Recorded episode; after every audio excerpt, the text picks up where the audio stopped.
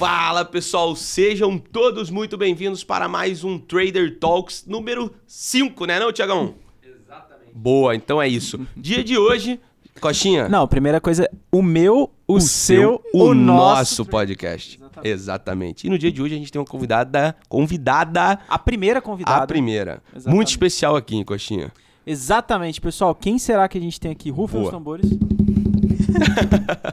E hoje estamos aqui com ela, a Natália Garcia, psicóloga trader e o que mais? Psicóloga e trader, E né? trader. E É, trader. ó, viu? Psicóloga trader e psicóloga e trader. É, psicóloga Aí. de traders e trader. Boa.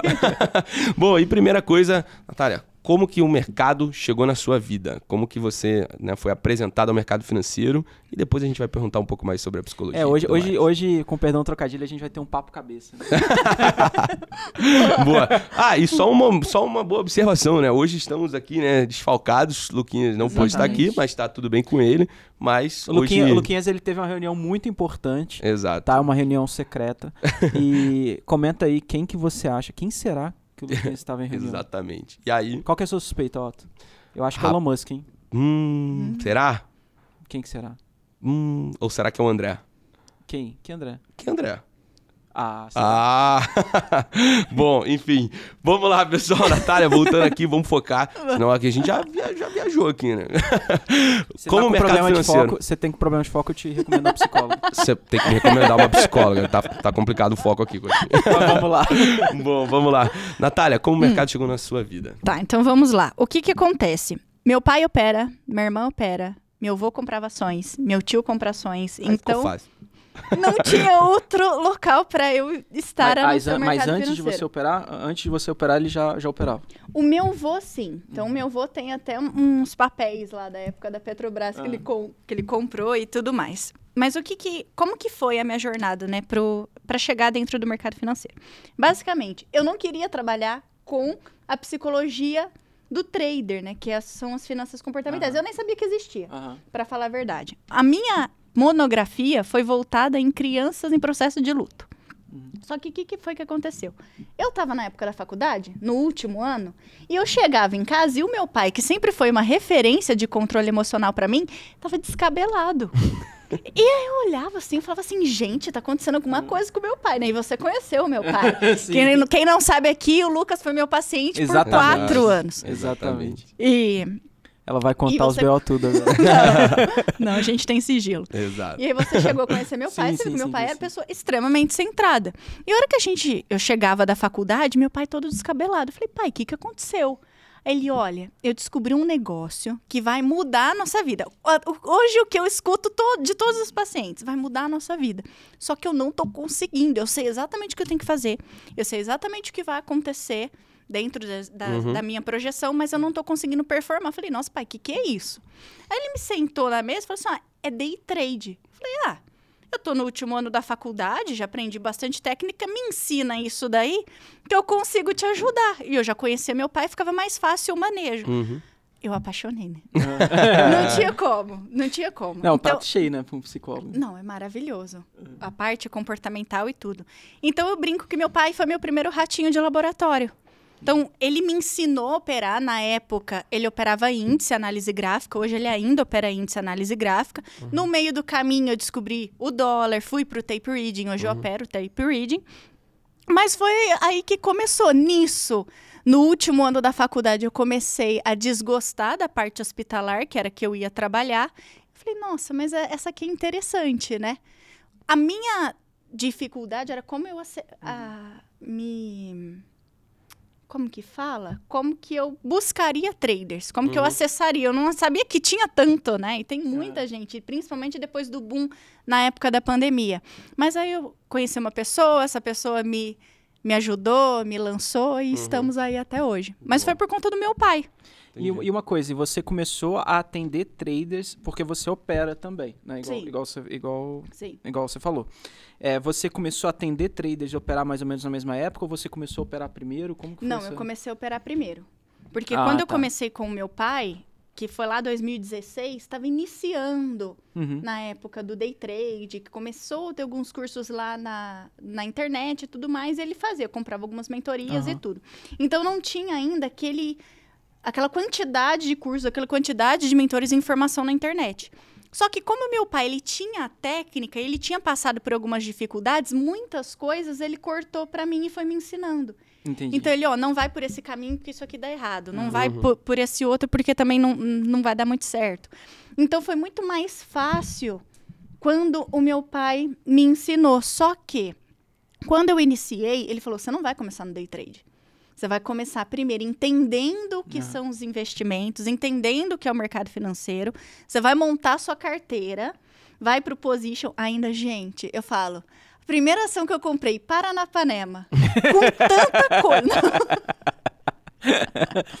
Geralmente você pensa, né? Petro, Petro, Vale. Vale, Banco do Brasil, né? Não é? Não é? Ou até mesmo um Bova 11 ali, um negócio mais tranquilo. Não é? Aí eu fui Paranapanema, mas ok, comprei Paranapanema. Você achou o nome bonito? Porque eu não, não, porque eu não tinha dinheiro, era barato. Ah, justo. E nem pra ir numa fracionada. Mas ok. E aí eu fui, comprei Paranapanema, tudo. Depois migrei pro swing, depois fiz day trade em ações e depois eu fui pro dólar. Então eu falo que eu fiz o caminho correto dentro do ser profissional day trader, né? Que você começa daquele linha temporal maior que é o position e vai diminuindo pro day trade e o último de tudo é o scalper. Sim. Só que hoje, por conta da quantidade de informações, muitas pessoas começam pelo day trade, só que sem ter a noção do que são os investimentos, né? Sim. Hum, Exato. Então, o pessoal acaba tendo Mas realmente isso foi dificuldade. desde, então, 2016, aí 2017 você começou em ações e foi Isso, indo. foi. Aí 2020 que você foi, que você- veio para os derivativos, índice dólar. Foi ou- fevereiro de 2019 eu comecei Ah, no tá. dólar. Entendi. E hoje, e hoje você opera mais dólar. Dólar tape reading. É, tape. Você, você usa um pouco do gráfico também, não usa ou não? ou Uso não mais? traçar. Não, uso. Uso pra Ah. traçar as regiões. E você usa book cego também, né? Isso é diferente, né? cega. É, esse é Eu opero a diferente. tela- com a tela cega, mas no caso é, fi- é Fibonacci com Aham. regiões de su- suporte e resistência de reversões Aham. mais da extremidade do gráfico, porque eu gosto de operar mais contra a tendência. Uhum. Então o pessoal brinca, fala, nossa, porque você é a única pessoa que tá sempre contra a tendência. Eu falei, gente, eu só preciso de seis pontos. eu pego seis pontos. E isso é muito importante a gente saber. Não adianta você querer alongar as suas operações, sendo que você não tem um operacional de potencial de alongar as operações. Sim. Então você tem que estar muito alinhado. Então não é um problema você operar contra a tendência quando você entende que você não vai buscar muitos pontos. Uhum. Agora não adianta eu querer pegar 20 pontos, no caso do dólar aqui, toda vez entrando em entradas contra a tendência. A estatística, né, a assertividade vai ser muito mais baixa. Sim. Então precisa desse alinhamento. E, um- e uma coisa, assim, é, pra, pra gente entender um pouquinho mais ou menos alguns perfis e depois a gente ir mais pra, pra, pra parte ali que o pessoal, eu sei que tem muitas dúvidas. Eu- Eu tentei separar algumas dúvidas também, que eu lembro que eu vi que o pessoal comentou na sala hoje e tudo. Mas assim, é, hoje você atende, então, traders, Sim. né? E aí, diversos tipos de traders, né? Com- Sim. comenta um pouquinho mais, assim, sobre os perfis, assim, se é... Que, que a galera geralmente opera mais? Você atende também traders institucionais ou só pessoa física? Como que é? Tá. O que acontece é que justamente por ter uma afinidade maior com o tape reading e com o dólar, eu acabo tendo um grupo de pacientes maior do dólar e do tape reading. Mas, por exemplo, você foi meu paciente, você é índice. É, é, é- um pouco dos dois, mas mais índice. É, né? mas na época Aham, era era mais mais índice, índice, análise gráfica. Então eu tenho um conhecimento sobre as estratégias, sobre os termos de mercado, que isso é uma questão que muitos pacientes chegam até mim que falam: "Nossa, eu comecei a fazer terapia com um psicólogo ou com uma psicóloga, mas ela não entendia nada do que eu falava". Então eu ia falar de absorção, exaustão, eu falava de um candle gatilho e ela ficava: "Tá, mas me explica o que que é isso para ajudar". Uhum. E muitas vezes a, o trabalho que o psicólogo fazia com essas Aham. pessoas era, mas você já sabe qual é o risco, você já sabe que você vai perder tantos reais, por que, que você está ficando nervoso? Aí ele. É, "Hum, você E é não tá diferente, assim, entendendo." é diferente da, da a, a parte ali que você tá falando de clínica normal para um paciente de mercado, assim. Sim. É diferente pelo É seguinte: muito mais com- comportamental, seria isso? Tem a parte que é comportamental, até que a gente chama de finanças comportamentais, a Uhum. parte que trabalha com os traders. Só que o que acontece é que a gente precisa alinhar muito o seu perfil com aquilo que você de fato consegue fazer. Então não adianta eu, por exemplo, isso é o que aconteceu no último ano, eu me propus a uma estratégia diferente de trabalhar mais risco, retorno e não ter tanta assertividade. Então eu falei, eu vou entrar a favor da tendência, totalmente fora, numa proposta mesmo de desafio. Vou entrar mais a favor da tendência alongando as operações. Só que o meu perfil é de mais agilidade na entrada e pegar operações mais curtas. Eu até falo, o meu payoff é em quantidade de operações, não é em map, Uhum. que é o quanto, da onde você entrou, o quanto que você alonga as operações. Então, muitas vezes, a pessoa chega desejando um tipo de operacional, desejando fazer um, um tipo de estratégia que não está alinhada ao perfil dela. E aí você precisa mostrar para ela qual que é o perfil de risco, onde que ela fica mais fragilizada, onde que ela tem mais qualidades, para a gente poder organizar tudo isso, criar a estratégia dela e fazer ela operar dentro do mercado.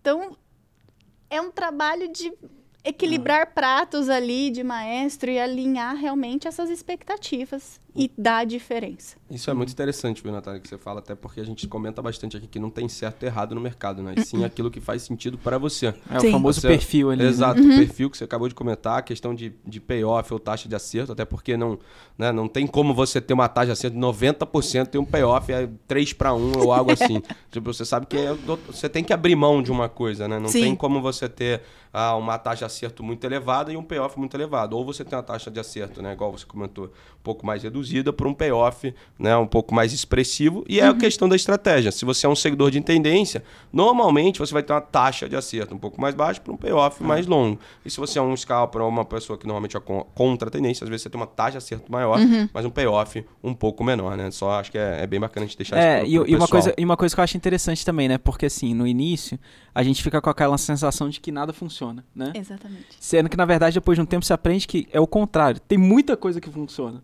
E, e, o, o- e não é a questão de funcional, não. É você tentar equilibrar as coisas, assim, né?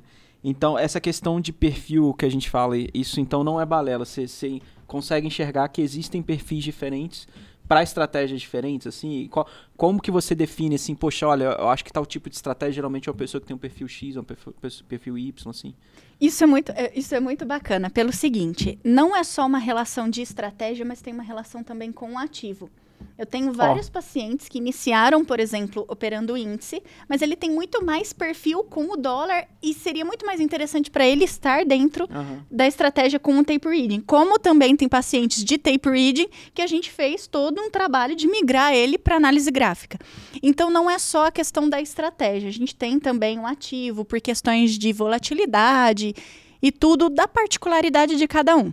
Agora, como a pessoa consegue, né? É, a pessoa que está aham. em casa, vamos lá, a pessoa que está em casa. assim, aham. Isso. O que, que ela precisa fazer? Qual que seria a estratégia que mais cabe a ela? Aquela que mais vai bater de frente com aquilo que ela tem resistência de fazer. Peraí, calma aí. Agora deu uma bugada aqui. É, Por exemplo, quando eu comecei a operar, eu tinha a ideia do payoff, de que Tá. eu precisava entrar, colocar um stop curto e segurar o que o longo. mercado for. Se o mercado tá indo, eu vou segurar. E eu tinha uma resistência muito grande em fazer operações curtas. Falar, ah, não vou pegar cinco pontos. E na época, 2019, o mercado não É. andava muito. Nossa, Então, cinco pontos pontos era ouro, né? era muita coisa e eu queria muito mais do que isso, mas beleza. Então, o que, que acontecia? A resistência que eu tinha era de aceitar fazer operações menores. Então, de na época, a gente soltava parcial com dois pontos e meio, três pontos, saía com cinco pontos, porque os stops eram curtos. Sim, aham. E você ia alinhando aquilo. Só que a minha a, a conta não fechava de jeito nenhum. Uhum. Eu não conseguia fechar, fechar positivo, porque eu sempre teimava em fazer algo que não era o meu perfil. Aí chegou em certo mês, junho de 2019, eu falei assim: isso aqui vai ter que funcionar de algum jeito. E ainda eu tinha referência. Que o meu pai conseguia fazer. Só que o meu pai fazia análise gráfica e índice. Eu tava no tape reading em dólar. Eu não tinha visto ninguém ganhar dinheiro com o dólar tape reading. Aí o que, que eu fiz? Falei, peguei meu relatório de performance, analisei ele inteiro. Falei, o que eu posso fazer diferente daquilo que eu estou fazendo para tentar pelo menos fechar no zero? Uhum. E aí eu vi que se eu colocasse alvos fixos mais curtos, então de cinco pontos, Uhum. teria o resultado sido muito melhor. Só que eu tinha muita resistência em fazer isso. E por, por que, assim? É, por que que Porque você eu tinha um senso de competência ligado ao payoff. Para mim, eu só seria Uhum. uma boa operadora Se você pegasse muitos se pontos. eu pegasse muitos pontos. E isso é uma coisa que acontece muito e é onde esbarra muitas vezes na ganância. Isso é um ponto bem bacana da gente até comentar, né? Que as pessoas é, ficam pô, querendo pegar todas as movimentações do índice ou do dólar Uhum. de 9 da manhã até o horário do ajuste no dólar ali, pegar de um da, da mínima à máxima, né? Sim. E você fica nessa em busca, perf- bu- nessa É. constante busca da perfeição, né? De pegar todos os três e da melhor maneira possível. Mas a gente Uhum. Sim. sabe que isso né, te traz um desgaste muito grande também, né? E uma coisa que é, Sim. engraça, é engraçado que você falou, né? É, eu acho que é, um- é um ponto legal isso que você falou, vol- pra gente voltar, que você falou da resistência, mas é, é o que você falou, assim, a questão, então, que você achava que você só seria uma boa operadora se você pegasse muito pontos. Então, Exatamente. você media a, a sua performance pela quantidade de pontos que você pegava no dia.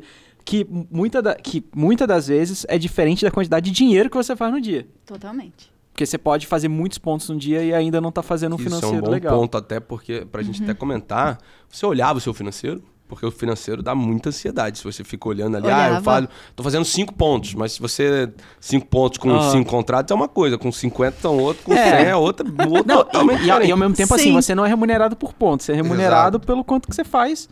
E como, como quantidade. cuidar disso, assim? Porque provavelmente agora deve ter muita gente escutando que Uhum. passa por esse momento de ansiedade, porque fica olhando o financeiro realmente.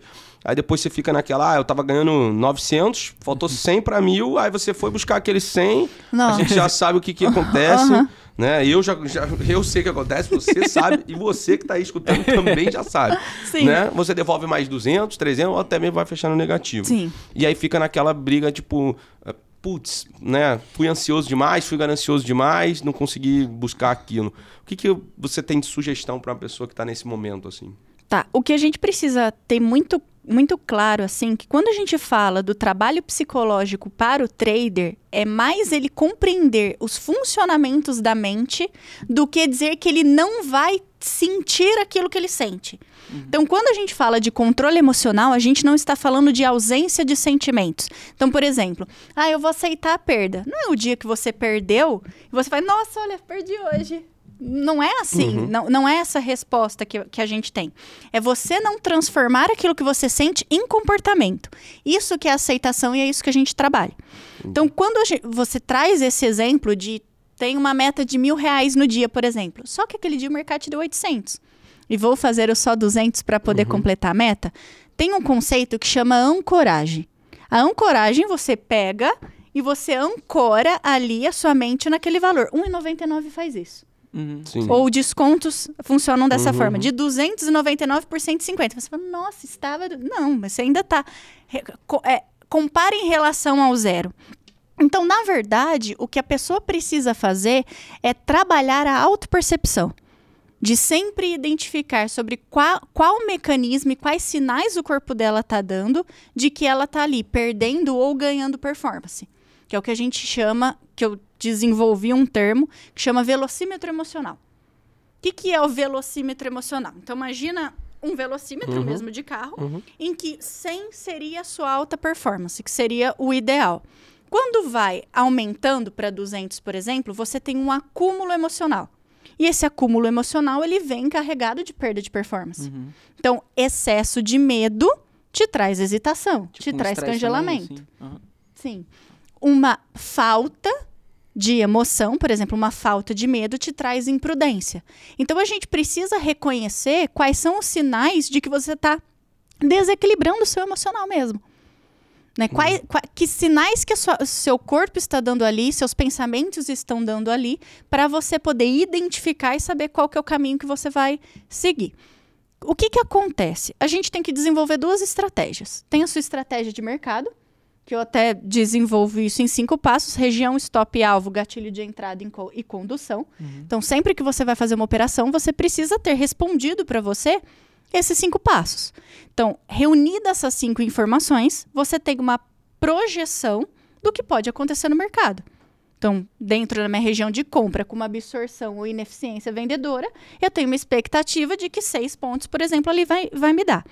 Só que quando eu reúno um conjunto de pensamentos e emoções, eu também tenho uma expectativa de como eu vou reagir, de que tipo de resposta eu vou ter ali. Então a gente precisa ter tanto essa estratégia técnica quanto a estratégia emocional. Que aí você tendo os dois desenvolvidos, aí você consegue se orientar para o caminho da alta performance e para o caminho da consistência. Só que o que, que o pessoal faz? Acha que é só técnica. Sim. Ah, eu tenho a técnica desenvolvida, por que, que eu não estou conseguindo performar, né? Eu não entendi, eu tive dia de fúria do nada. Ninguém tem dia de fúria do nada.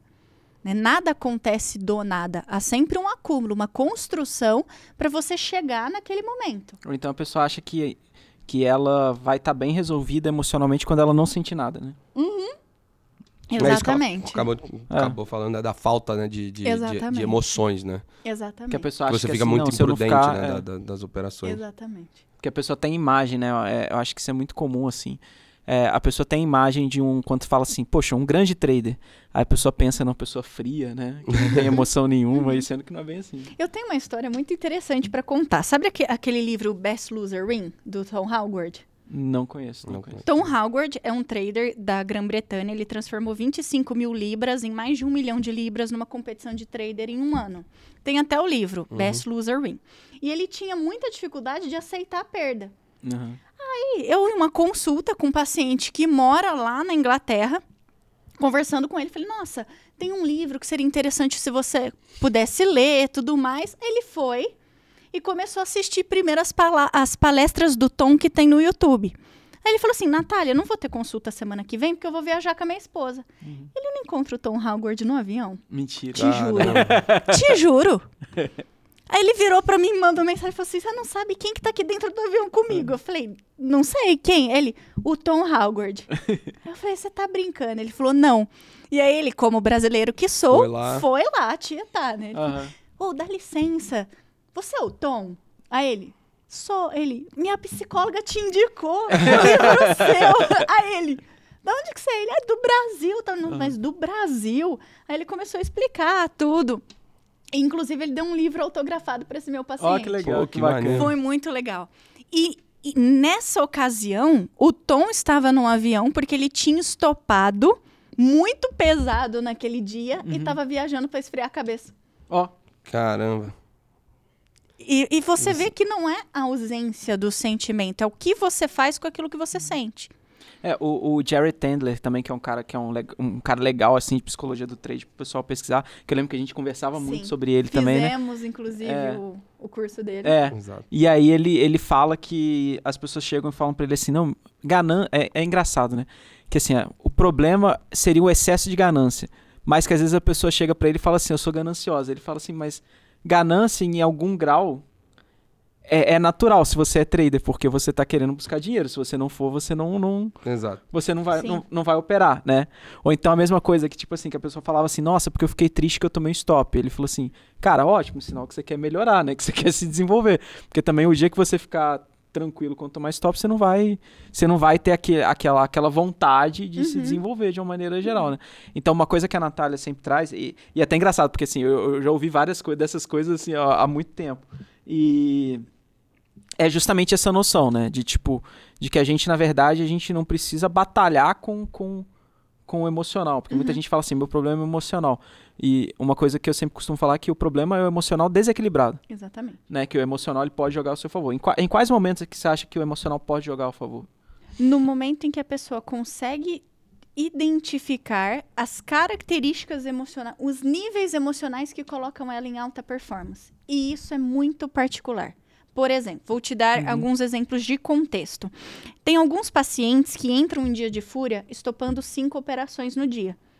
Tem pacientes que entram em fúria estopando duas operações por dia. Tem pacientes que só aceitam uma operação por dia. Então, aquele contexto gera um acúmulo emocional. Uhum. Esse acúmulo emocional depende do recipiente de cada pessoa. Tá, expli- explica um pouquinho isso aí Então, que- por exemplo, assim, vamos supor. O Otin tá colhendo com a É, cara. não, tô tentando entender também o recipiente. É, por exemplo, assim, é a capacidade emocional que você tem para aguentar aquilo. Em outros contextos que não seja mercado. Às vezes, você estava comentando aqui pra gente, você Sim. foi assaltado. O impacto emocional que trouxe para você ser assaltado, você tá aqui hoje trabalhando. Tem gente que entra em surto, em, em depressão, não consegue sair de casa. Sim. Então pode ter vivido o mesmo contexto que você, da mesma forma que você, mas a maneira com que ela vai receber aquela mensagem Uhum. vai depender da história de vida, de como que ela percebe a situação, de como que ela interpreta aquela situação. Então, a- é muito difícil do lado da psicologia a gente dar uma resposta exata, porque tudo depende. Uhum. É igual ao mercado. depende. depende da pessoa, depende do histórico da pessoa, depende das crenças da pessoa, depende de quais regras aquela pessoa traz para ela, quais são os valores. Então, é uma quantidade de variáveis muito grande para a gente determinar de, olha, digamos que um nível 8 de ansiedade seria o normal para todo mundo. Não. Entendi. Entende? Entendi. É, e de certa forma, é, o, o, a parte emocional, ela meio que te dá o feedback do que está acontecendo, né? Sim. Você, muitas das vezes, tem muitos... É, uma, uma coisa que eu noto, assim, tem, muita, tem muitas vezes que é, a pessoa o, o, a, tá se sentindo ansiosa. E aí ela quer tratar a ansiedade, sendo que, na verdade, a ansiedade, às vezes, é fruto dela estar tá operando muito maior do que ela deveria estar. Tá, Exatamente. Né? Isso é muito legal. Isso você... vem dela não aceitar o risco antes, Sim. eu acho. Porque, tipo, você tá querendo e você tá buscando financeiro. Você tá preso no financeiro. É, não, e, e eu digo e assim. Você, como você tá preso no financeiro, você quer resolver, meio que resolver logo. Uhum. Esse resolver logo te traz uma ansiedade de você, putz, eu preciso. Tipo, você traz essa obrigação, né? De eu preciso uhum. fazer o financeiro. É, eu não, acho que junto uma coisa no... com a outra, né? E vai, vai indo, né? No... E eu, eu digo até no ponto de, tipo assim, na verdade, você está tentando tratar a emoção, sendo que na verdade você está fazendo alguma coisa ali que está muito fora e que está te provocando aquilo. É, é a mesma coisa que eu pensar assim, nossa, eu fui a Paulista aqui, eu saí correndo atravessando ela, eu me senti ansioso, eu tenho que tratar minha ansiedade. Na verdade, não, você tem que. Pô, você saiu correndo no meio da Paulista, entendeu? Exato. Exatamente. O problema tá em você correr no meio da Paulista, entendeu? Igual um louco. Exatamente. Uhum. Você já viu muito isso acontecendo, assim? É muito comum. O primeiro, é, a gente trabalha dentro do consultório, é, eu trabalho com os pacientes três pilares que são responsáveis para consistência. Bom, então quais, quais são esses, os três pilares da consistência? Os três pilares da consistência. Primeiro, objetividade. Saiba exatamente o que você opera. Então, como você opera e alinha, alinha suas expectativas em relação à sua estratégia. Eu tenho uma estratégia de assertividade, eu não tenho de risco e retorno. Não adianta eu desejar risco e retorno. Não é a minha uhum. estratégia. Agora, um paciente que ele tem uma estratégia de risco e retorno, não adianta ele desejar assertividade. E isso acontece nossa, com muita frequência no consultório de, nossa, eu queria acertar mais. Mas aí eu olho o risco retorno é 4 para 1. Falei, mas é, mas às vezes a pessoa está positiva. Ah, mas é que eu queria estar tá um pouco mais positivo. Mas espera aí, para você estar tá um pouco mais positivo, você tem que estar tá aumentando contratos e não se preocupando em aumentar a assertividade. Entendi. Sua assertividade está excelente aqui para esse contexto. Então, primeiro, objetividade. Segundo, autopercepção. Conheça quais pensamentos e quais emoções estão indicando que você está indo para alta performance ou que você está perdendo performance. Quais pensamentos? Por exemplo, entrei numa operação, está dentro da minha região, eu tenho meu stop tá técnico, está dentro do meu gerenciamento, meu alvo tem potencial para ir, tá na região seguinte, tem liquidez, está tudo certinho. Deu meu gatilho de entrada, absorveu, deu meu candle gatilho, cruzou minhas médias, independente do que você usa de candle gatilho. Eu estou no momento agora da condução. Autopercepção. Mas e se isso aqui voltar e der stop? Mas, hum, ai, não sei, mas está demorando para ir, então vai dar errado. Ou andou três pontos para frente, no caso do dólar, andou 75 uhum. pontos no caso do índice. Ai, vou proteger para não voltar mais. E se vier uma boletada contra? Ah, mas eu acho que vai dar errado. Então, você identificar esses pensamentos, você perceber esses pensamentos, segundo pilar. Terceiro, respeito. O que você tem de limite de risco, eu não tenho. Uhum. E o que às vezes eu tenho de limite de risco, o outro não tem. Então, a gente entra num conflito, principalmente quando você aprende a operar, que é sempre com o mentor, de querer ser igual ao mentor. De querer Ai. fazer igual ao mentor. Então, ah, porque o meu mentor faz dessa forma, eu tenho que fazer também. E só vai funcionar se eu fizer dessa maneira. Não. Porque o seu perfil de risco não é o perfil dele. Uhum. Eu passei por isso. Meu, meu professor era de, de risco-retorno e eu sou de assertividade. E aí?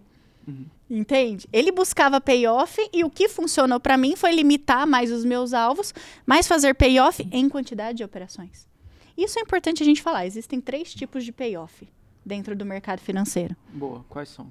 Primeiro. Os três tipos de payoff. Os três é. tipos de payoff dentro tá, do tá mercado. Lá, pessoal, é, é, é, isso aí é pro pessoal já saber o corte e também para o pessoal já, já mudar na apostila. O pessoal que tá anotando. É, né? anota. Peraí, ó, ó, ó, quais são os três tipos? É, porque existe a ideia de que só você entrar na operação e alongar, isso é um payoff, né? Então, por exemplo, comprei no 5,200, vou sair no 5,230, peguei 30 pontos. Essa é uma das formas. MAP, que é alongar a operação mesmo, de onde você entrou. Uhum. Segunda forma, girar dentro da região. Então, que a gente lá em 2019 chamava de ancoragem do médio. Não sei se vocês vão lembrar disso. Ah, sim, que é. Cê- é. É, Com- que a pessoa, por exemplo, ela entra numa operação, ela entra numa determinada região, aí ela vai entrando e saindo, Isso. melhorando o preço médio. por exemplo, Isso, né? exatamente. Que ela vai trabalhar ali o. mudar o preço médio dela de lugar, né? Geralmente vai fazer uma pequena consolidação ali e ela vai trabalhar aquela região. Ou o que eu faço? Quantidade de operações. Uhum. Então eu pego lá meus seis pontos. Só que segunda-feira, retrasada, eu fiz três operações de seis pontos. Foram 18 pontos no dia. Uhum. Isso é um payoff. Sim. Só que aí você pergunta para o paciente: você já fez 18 pontos no dia? Não, não consigo segurar tudo isso. Mas você consegue fazer três operações de seis? Consigo. Falei, então. Como que a gente vai trazer para você e construir essa semente da confiança? Com o simples. Não adianta você querer fazer 18 pontos, 20 pontos, 30 pontos, porque você já tem um ponto ao seu favor. Um ponto contra você. Aham. Assertividade. Risco retorno inversamente proporcional à assertividade. Aí ele precisa construir a confiança dentro de um contexto que naquele momento ele depende de resultado, só que a estratégia não gera resultado na assertividade, que é geralmente que as pessoas vão usar de primeiro para se medir. Uhum. Se estão indo bem ou não é porque tá acertando, Sim, acertando muito, não tem nada a ver sim. Aham. sabe? Então, esse, esse desalinhamento. Então, objetividade, autopercepção e respeito. São os três pilares que compõem a consistência. Se tem os três alinhados, você está fechando positivo. Boa. É, é entre- engraçado. Ah, você falou isso agora. Eu lembrei um negócio. Eu, eu vou abrir a- as minhas gavetas também. mas você lembra em 2020. Isso aí não tem problema de falar. Você lembra em 2020 que eu passei por uma crise dos mil pontos? Lembro. Que você só ficava Eu feliz se lem- pegava Não. mil pontos. Era tipo assim, era, era fevereiro. Acho que fevereiro de 2020. E eu falava com a Natália, eu ainda não fiz meu trade de mil pontos do, Uhum. do, do ano. E eu entrei numa pira. Você lembra disso? Lembro. Lembro. Ah, fala, Mas, Mas vocês, quanto- mas quando você veio Mas pra cá. Quanto, mas quanto deu? Eu falei, ah, deu 650. Ba- ah, E eu, eu saía bravo porque não tinha dado mil pontos. Mas quando você chegou aqui, você ficava bravo também. Até você pegar uma vez mil pontos na sala com a galera e tal. Você Olha ficava se cobrando isso e, também. E qual que é a diferença do mil por 900, entendeu? Exato. É muito doido o isso. senso de competência. Mas isso Exatamente, vem da é. construção, né? Na escola, a gente é medido pelo quê? Nota. Exatamente. É, isso é Até um que a bom ponto. preocupação é você tirar nota, não é você aprender. Por isso que a gente cola. Caramba. A gente, é, você A sim, gente- Você, não. é. Desculpa, meus professores. Mas, mas a escola não era muito meu forte, principalmente o português. Ai, gente, olha. Não dá. Mas voltando aqui, Natália, Hum. pra gente comentar, eu acho que um outro tema também bem bacana. A gente falou bastante de excesso de, de, de confiança, falamos da ansiedade, mas agora também comentamos um pouco sobre né, dia de fúria, mas e o outro lado também. Você teve um dia de fúria, você ficou com muito medo, no dia seguinte você tá congelado, pô, você não consegue clicar, você tem medo de clicar, se você clica, você já quer sair rápido, né? Você fica naquela, né, naquela reconstrução de confiança, digamos assim. Pra quem tá escutando a gente, o que, que você assim acha que seria interessante essa pessoa fazer para ela poder reconquistar a confiança nela no, no, no clicar ao mouse, digamos assim, dela voltar a, a realmente ficar confortável operando e tudo mais. Tá. a prim- é, vou falar de uma forma mais na maioria do que acontece no É, consultório. ima- imagino que Tá. cada um, né? É, deve- vai, deve- mas a- Exato, a, exato.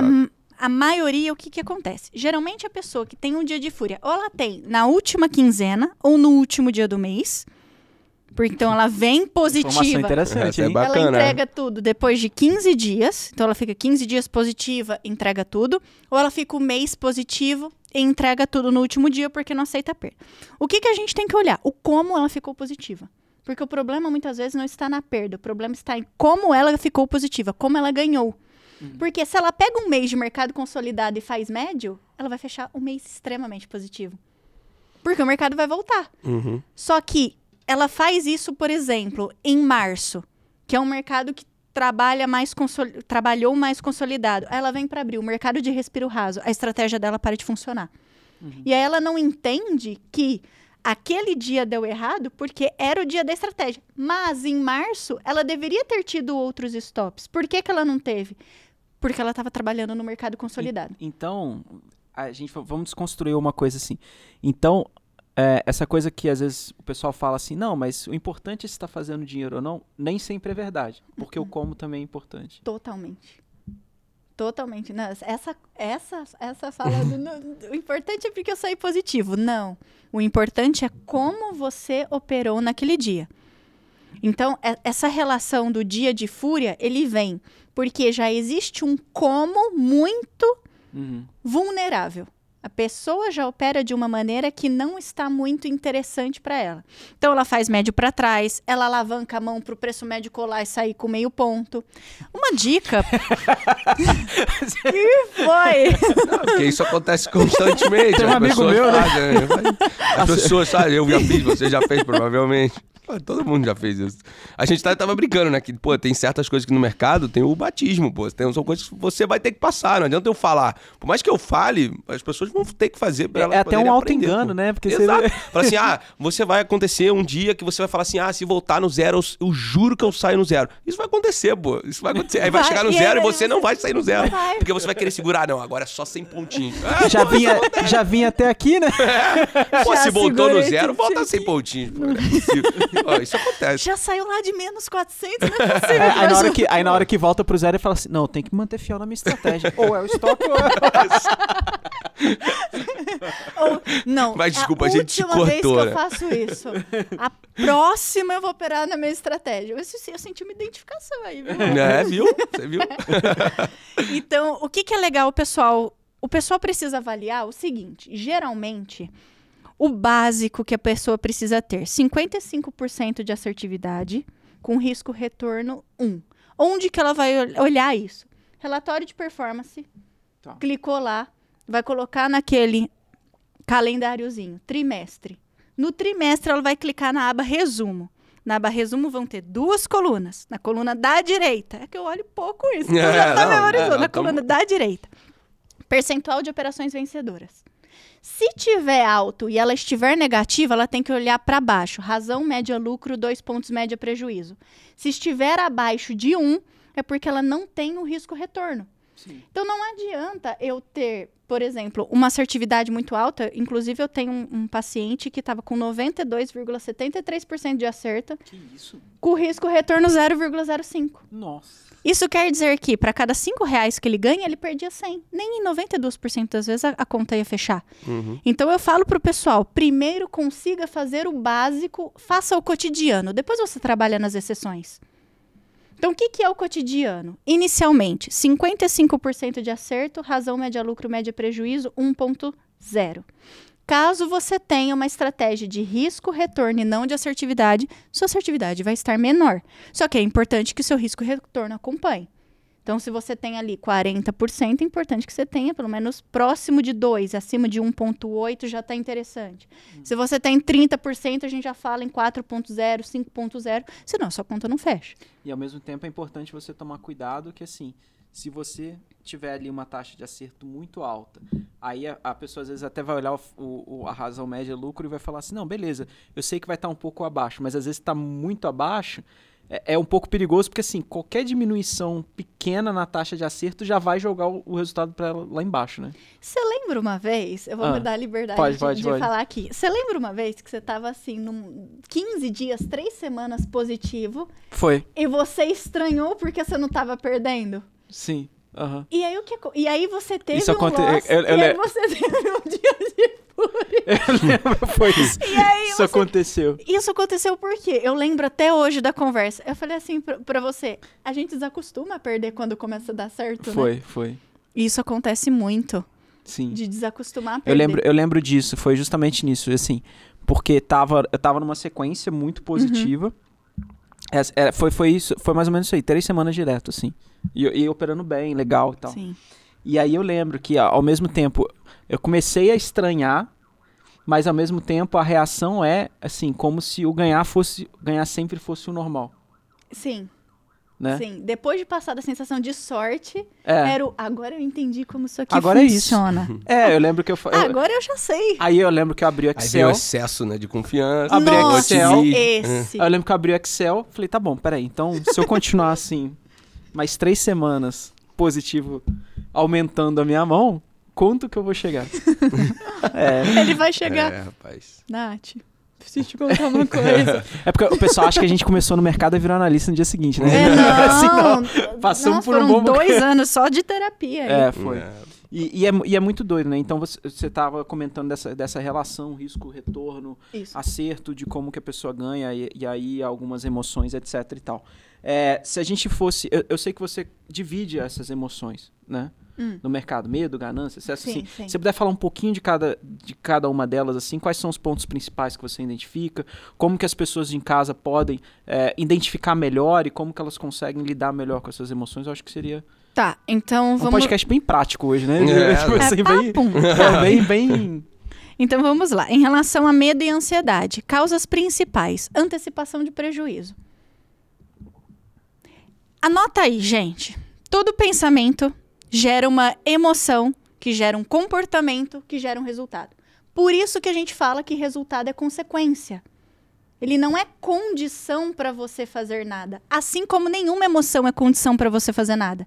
Então, o dia que eu estiver confiante, eu aumento minha mão não é condição para você fazer, porque você vai precisar construir uma base segura, uma recorrência de resultados.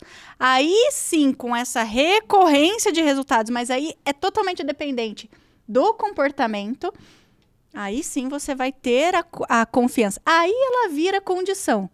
Só que para você sair do zero, para você sair ali da sua inércia, é só você ter, tem que ter muito claro para você, não é só ter.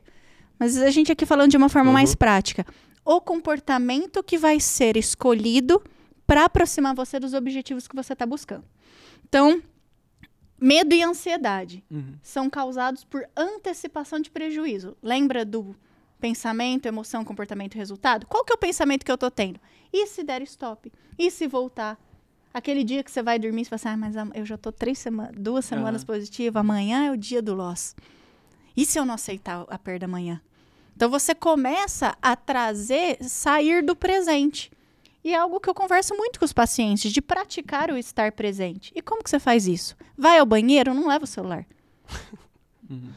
Porque você está no banheiro, você não está mexendo no celular. Vai tomar café da manhã, tá tomando café da manhã, não tá sentindo mais nem o gosto da comida, já tá mexendo no Instagram. Vai encher a garrafa d'água com o celular. Quantas vezes eu já deixei a garrafa d'água no bebedouro e voltei com o celular? Aham. Falei, gente, cadê a água? Sabe? Justamente por não praticar esse estar presente. E isso vai refletir em foco, vai refletir em concentração e nesse medo e nessa ansiedade. Segundo, não necessariamente nessa ordem, mas a ganância. A ganância ela tem duas vertentes. A primeira que eu gosto muito de trabalhar é traders gananciosos, na verdade, são traders inseguros. Justo. Interessante. É muito legal essa teoria. Por, por quê? assim? pelo seguinte, pelo seguinte motivo.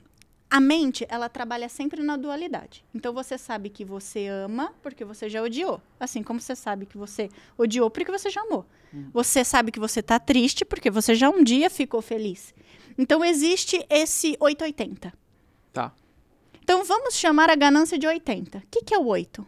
Insegurança. Por quê? A ganância é aquela necessidade que você tem sobre um prêmio enorme. Então imagina assim, eu tô operando. Eu vou, protejo cedo. Bum. E quando a gente fala só, colocar um adendo aqui. Quando a gente fala em perda, em aceitar a perda, eu não falo só em prejuízo financeiro.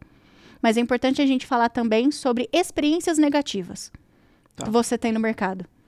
Então, o que, que é uma experiência negativa? Entrei na minha região, certinho no meu operacional, não segurei, mas teria dado gain. Isso é uma Isso emoção uma- negativa. Exato. Isso é interpretado de, de forma negativa, porque Uhum. era para ter sido positivo. Uhum. Então, isso vai somando, imagina uma balança. Experiência negativa, soma, soma, soma, vai pesando aqui. O que, que eu preciso trazer do lado de cá que seja tão pesado quanto para poder causar um equilíbrio na minha mente e ela não estourar? Uhum. Aquilo que é tão pesado. A ganância. O que, que é a ganância? Um prêmio enorme. Eu não quero cinco pontos. Por que, que eu não quero cinco pontos? Porque eu tô perdendo 50 Eu já apanhei, aqui. eu já É. apanhei tanto, Eu já, né? pe- eu já- entende? Eu já apanhei tanto, eu tô tão machucado que eu preciso algo que me recompense de uma forma que eu pelo menos fique em equilíbrio. Então a ganância ela vem como uma resposta da insegurança do trader de não fazer de forma consistente resultados positivos.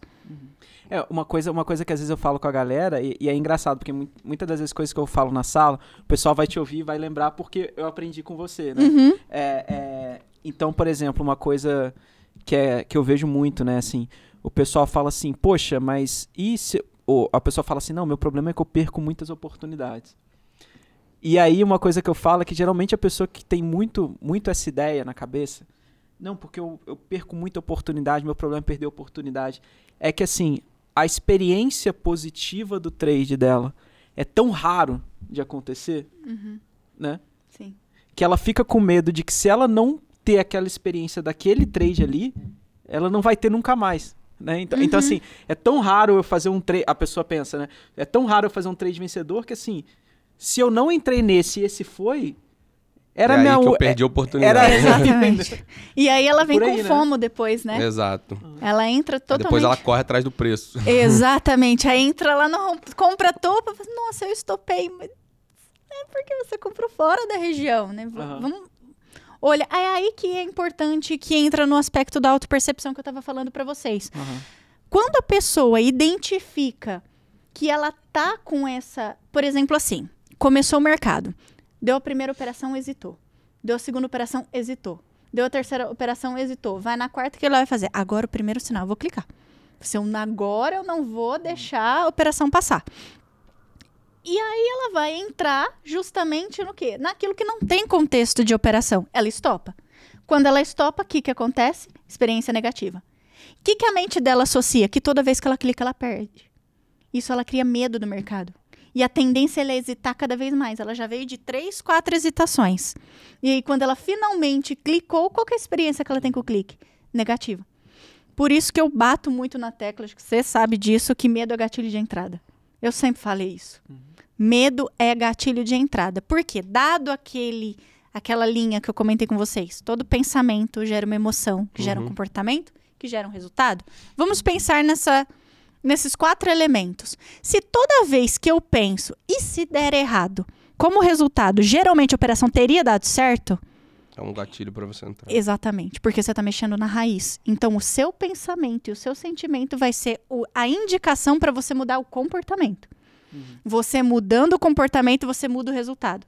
O resultado mudando, você muda a sua percepção. Aí você entra na, na parte do pensamento e das emoções. Entendi. Aí você vai para um feedback positivo. Exatamente. E aí vem a outra. começa- Desculpa até cortar, mas aí vem o, o outro lado também da moeda, né? Se você tá muito confiante, você vai gerar um, resu- um resultado frustrado daquele momento. Não, não necessariamente, mas digamos, ah, tô com medo, você teria gerado um resultado né, po- positivo, digamos assim, Uhum. porque. Enfim, você seguiu toda essa, essa linha. Agora, ah, eu tô muito confiante. Aquele agora vai, né? Nossa, vai sei. gerar o movimento ao contrário, né? Porque se Ah. você tá muito confiante, agora vai, que é aí que ele vai realmente frustrar e você vai gerar É, essa aí experiência ao- negativa é. e vai pesando, né, no, Aí ao mesmo pratinhos. tempo que você tem Exatamente. muito positivo, aí, aí você depois, aí você começa a ficar confiante demais, além do ponto, e depois pode. Mas qual que é a frase que a gente fala para os investimentos? Compre aos sons dos, Do... Do- dos Can- canhões. e venda Ah. dos violinos. dos violinos. É a resposta emocional falando o que você tem que fazer. Só que é totalmente contra-intuitivo. Por isso que o segundo pilar é a autopercepção. Aham. Porque quando você percebe e você tem a, cons- a consciência, o conhecimento de como você deve atuar, aí você deslancha. Uhum. Legal. Só que esperar que a emoção confiança venha pra você fazer o clique, geralmente ela vem acompanhada de previsibilidade, que é o agora vai. Se eu tô muito confiante, agora eu sei o que isso aqui vai fazer. Não, você não sabe, ele vai voltar na sua cara. E fora que assim, você jogou sua, expectativa lá em cima, né? Exato, pô. Exatamente. Se você frustrar, já viu, né? E A aí- experiência negativa vindo. E aí, quais são as outras emoções? Você falou da, da medo, da ansiedade. Aí agora você falou Ganância. da Ganância. ganância. E quais são as E aí tem a, a relação da fúria mesmo? Uhum. do- dos fa- famosos dias de fúria, que é a não aceitação da perda. O que, que é? É aquilo.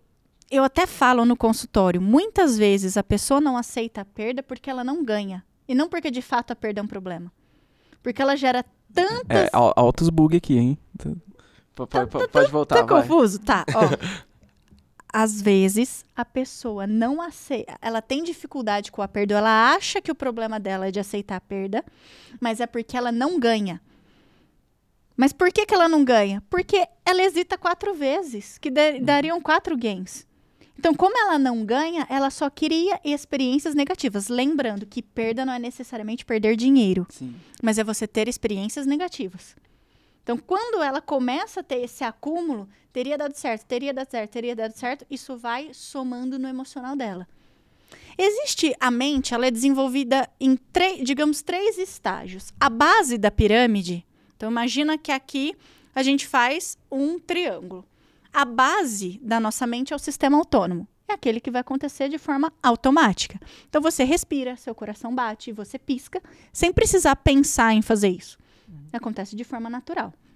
No topo da pirâmide, como estrutura mais recente, a gente tem o sistema racional, que é o que diferencia a gente dos outros animais, Uhum. Sim. que é a capacidade de pensar, de manter um sistema lógico. A gente está conversando isso por conta do sistema racional.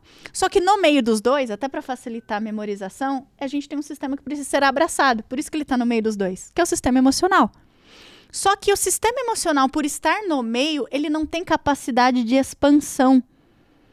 Então, se ele tem uma capacidade limitada, toda vez que eu tenho uma vivência com uma situação que me acumula naquele naquele andar do sistema no sistema emocional, o que que acontece? Ele vai enchendo, enchendo, enchendo, enchendo.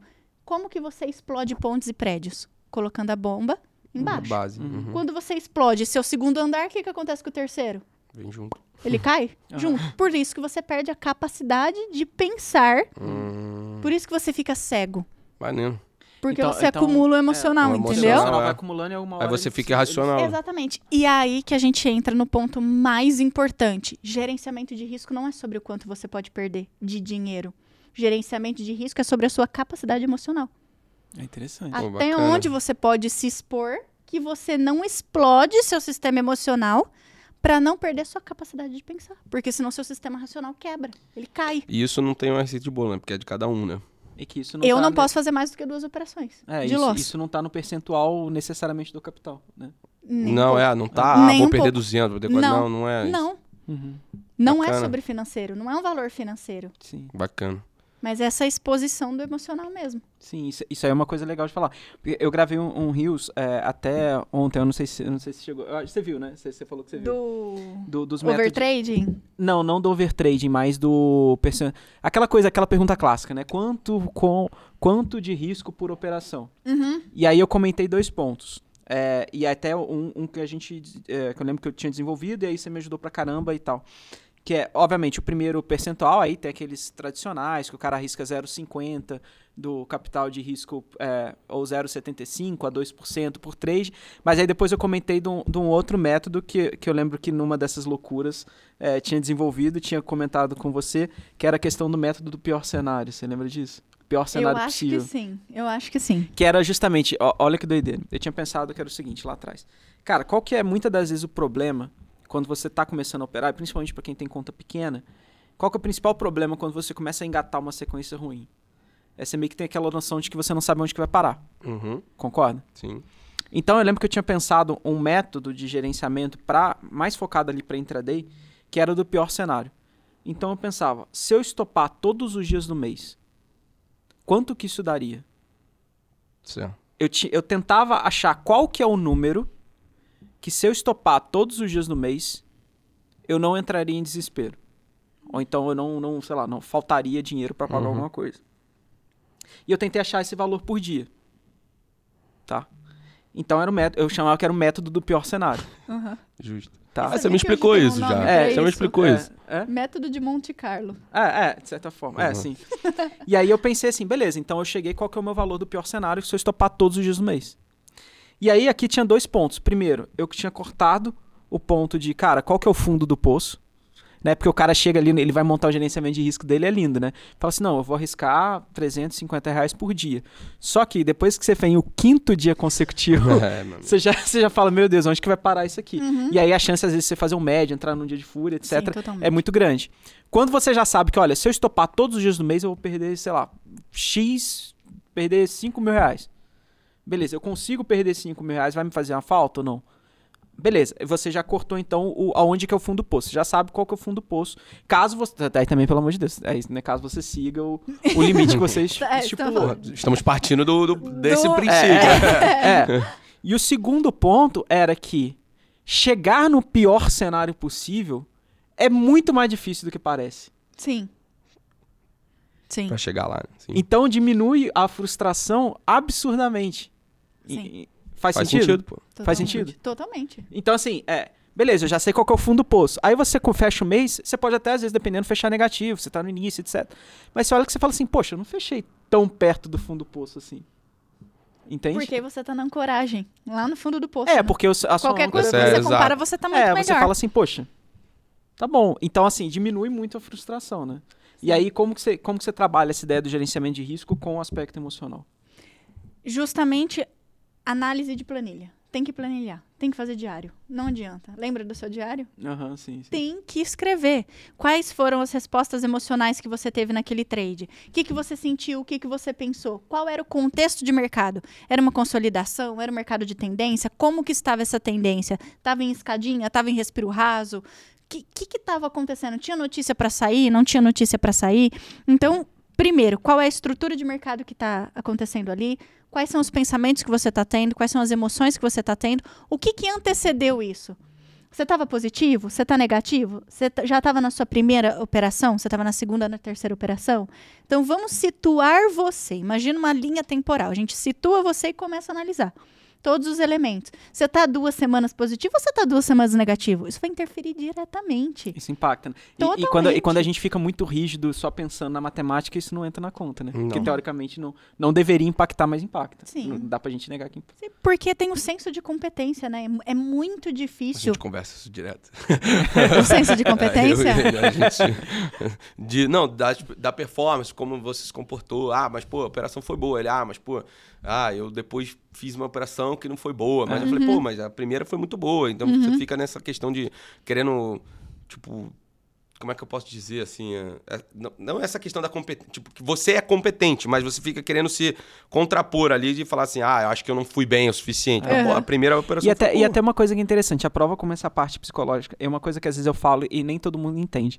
Mas a parte como essa, a, a prova como essa parte psicológica é importante, é igual, eu e Otto, hoje nós somos analistas. A gente não pode operar aquilo que a gente recomenda. Mas a gente, ao mesmo tempo, está na sala ao vivo com milhares de pessoas. Uhum. E a gente sente pressões é, que por mais que, enfim, aí quem acredita não acredita, não, É. não cabe o caso, mas assim, mas a gente sente uma pressão muito grande. Em alguns casos, eu, eu confesso que minha- eu sinto mais pressão do que quando eu operava de casa, em, em alguns pontos ali.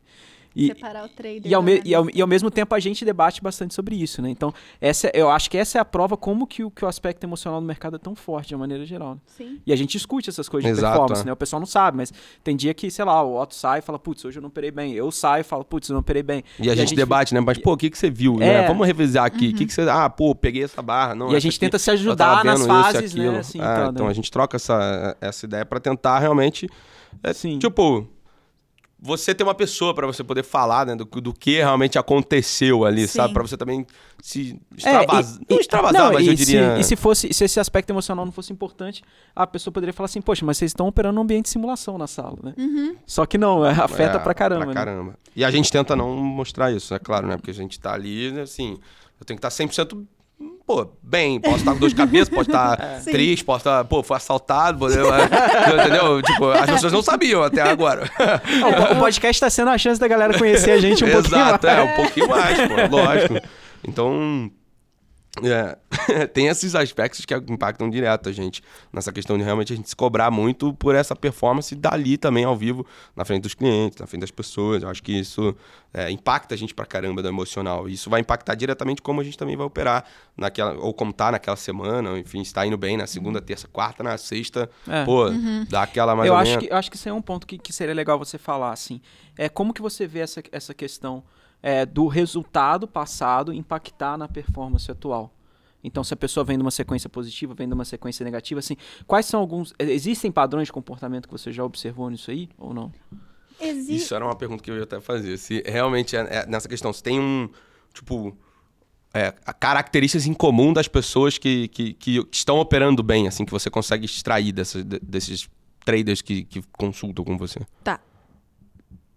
Característica de traders que consistentes: resiliência,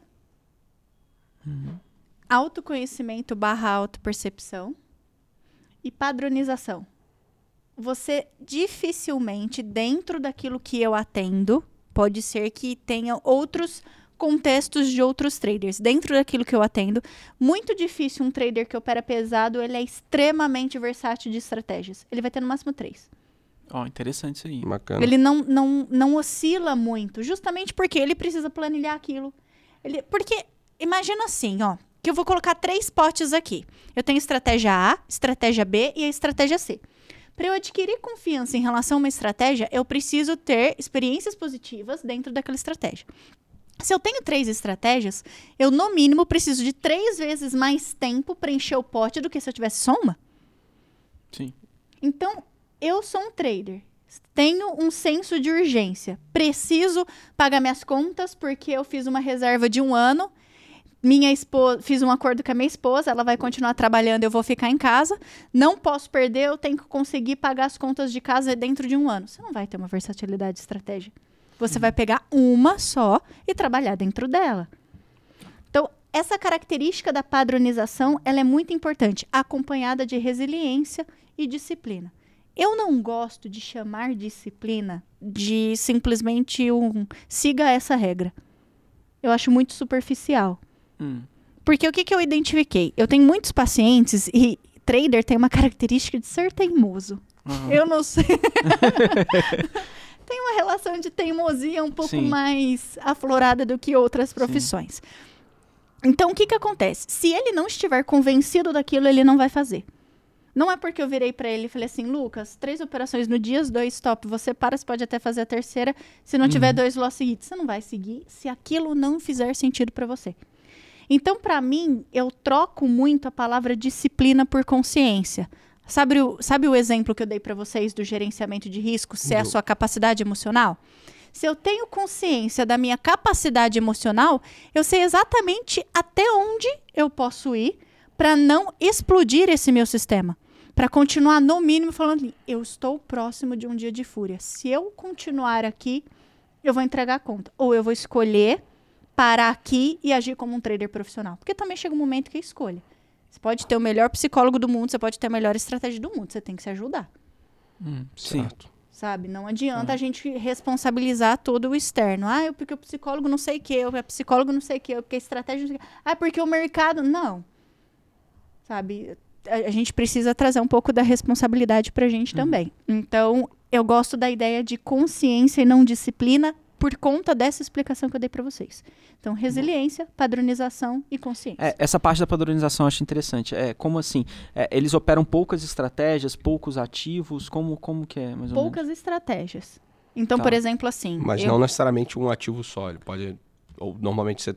Você provavelmente? É, deve os ter melhores, foco, assim, que você já viu. foco né? nos traders que, que operam dólar, porque você tem, enfim, a maioria dos seus Uhum. alunos são, as- são de- provavelmente, acredito que sejam recomendações. Num- digamos, o Lucas opera índice, aí ele vai e me recomenda, eu acabo virando seu aluno, tudo bem. Sim. Enfim, por conta disso. Então, mas não necessariamente eles operam só ação, ou eles operam índice, ou eles operam dólar, ou eles operam É. tudo, ou eles é, são flexíveis, digamos. Tem os que operam tudo, mas o que a gente vai falar de tudo, por exemplo, assim, ele opera ações. O que, que a gente indica? Estabeleça. Geralmente você tem que ter duas, duas ideias de estratégia para um mercado consolidado e para um mercado de tendência. Isso aí você nota nos melhores, assim. Isso. Tá. Então, ele vai operar ações, o que, que ele vai fazer? Ele tem uma estratégia de consolidação ou de tendência. Então, ele seleciona os ativos. Não muda tanto de um ativo para outro, desde que. que eu falo assim, ativos que eu estou falando assim, ações. Ele vai operar PSSA, Banco do Brasil, Vale e Petro. Há, uma- há um padrão. Até que quando a gente faz uma análise para descobrir a estratégia que o trader tem mais afinidade, é importante ele encontrar um denominador comum das operações que ele faz, das entradas que ele faz. Uhum. Então, essa padronização, ela vai tanto da parte do ativo, então você se especializa num ativo, por exemplo, hoje eu só opero dólar, faço swing, faço position, mas é- o meu é mais carteira de dividendos hoje, então faço no dólar e Uhum. Uhum. e coloco Aporta, lá né? para dividendos. Exatamente. Não tenho mais o hábito de ações. Só que quando eu operava day trade em ações, a estratégia era a mesma. Então é a entrada na região, mediante o mesmo candle gatilho, com o mesmo critério para stop. O que vai mudar? Às vezes o tamanho. O que seria uma ação de, às vezes, 10 centavos de stop, numa outra vai ser 40. Mas o critério utilizado para colocar aquele stop segue a mesma ideia. Então é isso que a gente vê o pessoal fazendo. E, e, esse aspecto que você falou, um outro comportamento que você identificou em comum, assim, dos melhores trades que você atende, é a resiliência. Isso. E aí, como, como que você caracteriza essa resiliência, assim, em, em que sentido? Tipo, eles têm uma rotina, eles fazem algo todos os dias, não sei, existe algo É, assim? ou eles têm uma capacidade de suportar... É, como que é o comportamento, assim, nesse aspecto da resiliência? A resiliência é você não medir a sua capacidade mediante o resultado que você tem. E sim a postura que você teve na frente da tela. Fala, fala mais sobre isso. Por exemplo, não é, vamos supor que eu segui meu operacional o mês todo impecavelmente. Eu não oscilei absolutamente nada e fechei negativo. Eu não fui incompetente. Tem a parte do mercado uhum. ali que a gente tem que dividir nossa responsabilidade. O contexto que não é mercado, mas acredito que facilite o exemplo. Eu sou atleta de arco e flecha. Uhum. Eu não posso responsabilizar. Eu não posso falar que eu mirei mal porque bateu vento a hora que minha flecha foi solta.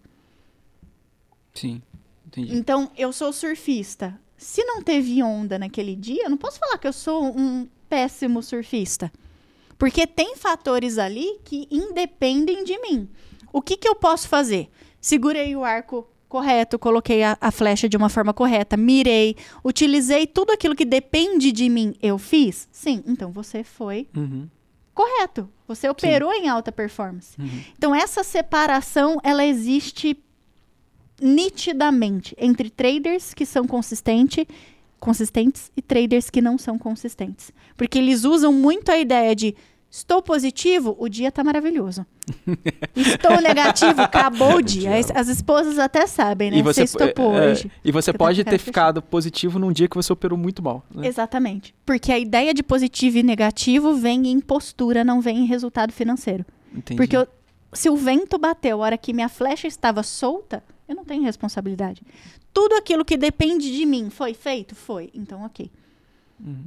É uma coisa até interessante. Um outro autor que eu gosto muito também, que a gente sempre bateu muito papo, e aí o pessoal vai anotando os nomes aí, é o, o Brett Steinbarger. Sim. Né? Que é, o Brett Steinbarger, ele tem dois livros, que é um chamado Trading Psychology 2.0 e o uhum. Daily Trading Coach, que são 103 lições ou 101 lições de um trader. E é muito interessante porque é, é, aquela coisa, quando a gente. A gente vai daqui a pouco entrar nesse tema depois também.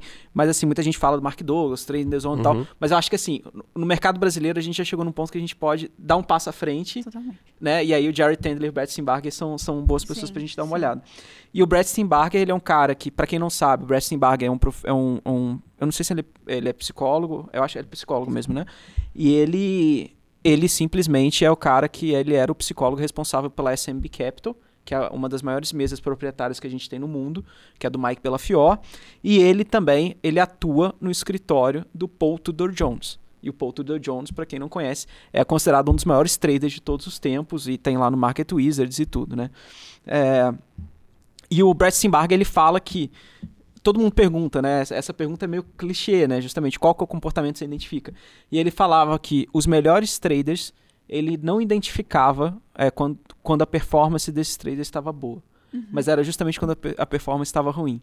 Uhum. Então ele falava que os melhores traders que ele conheceu na vida não necessariamente foram os traders que ganharam mais dinheiro numa janela de tempo. Uhum. Mas eles tinham a capacidade de recuperar de um drawdown de uma maneira muito mais expressiva do que outros traders. Uhum. Né? Porque ele conheceu vários traders que fez um dinheiro, uma quantidade de dinheiro cavalar, e quando o cara perdia, o cara assim, quebrava de, de, de, Entregava de, de ficar trauma. É, de ficar tra traumatizado. E sendo que os maiores traders que ele conheceu, na verdade, eles tinham a capacidade de recuperar de um drawdown de uma forma que os outros não conseguiam. Né? Você uhum. consegue ver isso também ou não? Sim. É que existe uma diferença entre você ter um drawdown grande por um, talvez um período e uma característica. É, o drawdown, para quem não sabe, é quando você é do pico até, né, quando você entra num, num você começa a perder e aí é em relação ao pico da sua curva de capital, né? só para é, é, é, a, a, gente sempre explica ali, porque tem uma galera que. existe, né? Entre o, máximo, o é. máximo que você tá e o, e o quanto que você perdeu. Exato. As mesmas proprietárias cobram muito isso das pessoas, né? Você pode ter um drawdown de tanto. Sim. Os fundos de investimento também, né? Os gestores têm, as, têm uma meta de uhum. drawdown também. Sim. Exato. E aí você identifica que essas pessoas elas têm uma capacidade de recuperação. Sim, maior. porque existe uma diferença entre você quebrar a conta e você ter um drawdown dentro da sua estratégia que não tenha, por exemplo, prejudicado o seu emocional. Por isso que muitas vezes as pessoas conseguem voltar, que é o como você perdeu. Entendi, fala. Porque, Justo. por exemplo, assim, se eu fui dentro da minha estratégia, respeitei impecavelmente a minha estratégia, não variei absolutamente nada, e mesmo assim fechei negativo, eu tenho um drawdown ali. Uhum. Só que o como foi feito deve trazer para você um senso de conforto e competência de, poxa, mas tudo aquilo que depende de você foi executado. Agora, eu estou negativa, porque eu cliquei fora da minha região, eu fiz médio para trás, eu aumentei contrato, eu tentei recuperar, fui operar um ativo que eu nunca operei na vida para tentar recuperar aquilo porque alguém falou ou entrei, por exemplo, em operações alavancadas porque eu achava que ali, dali ia subir e aí eu fui fazer um swing no dólar, sabe? Coisas Aham. totalmente fora. Aí esse como ele vai te machucar. Uhum. Então a gente precisa sempre olhar como aceitar o erro. Né? Isso é uma pergunta que as pessoas fazem muito. Natália, eu não aceito perder, eu não aceito errar. Como que eu lido com isso? Sempre se questionando do como aquilo aconteceu. Então é todo o processo. Você entrou na região, stop certo, alvo, gatilho, condução? Sim. Então aquilo lá já não é mais culpa sua. Já não é mais a sua responsabilidade.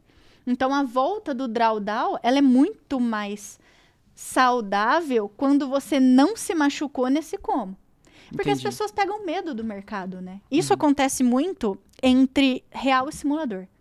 Que é Ah, o boa, por que, que eu opero tão bem no simulador e na real eu não consigo performar? É porque sendo que, na Breaking ver- news. Fala. por que será? É, sendo que na verdade a pessoa opera totalmente diferente. Diferente, exato.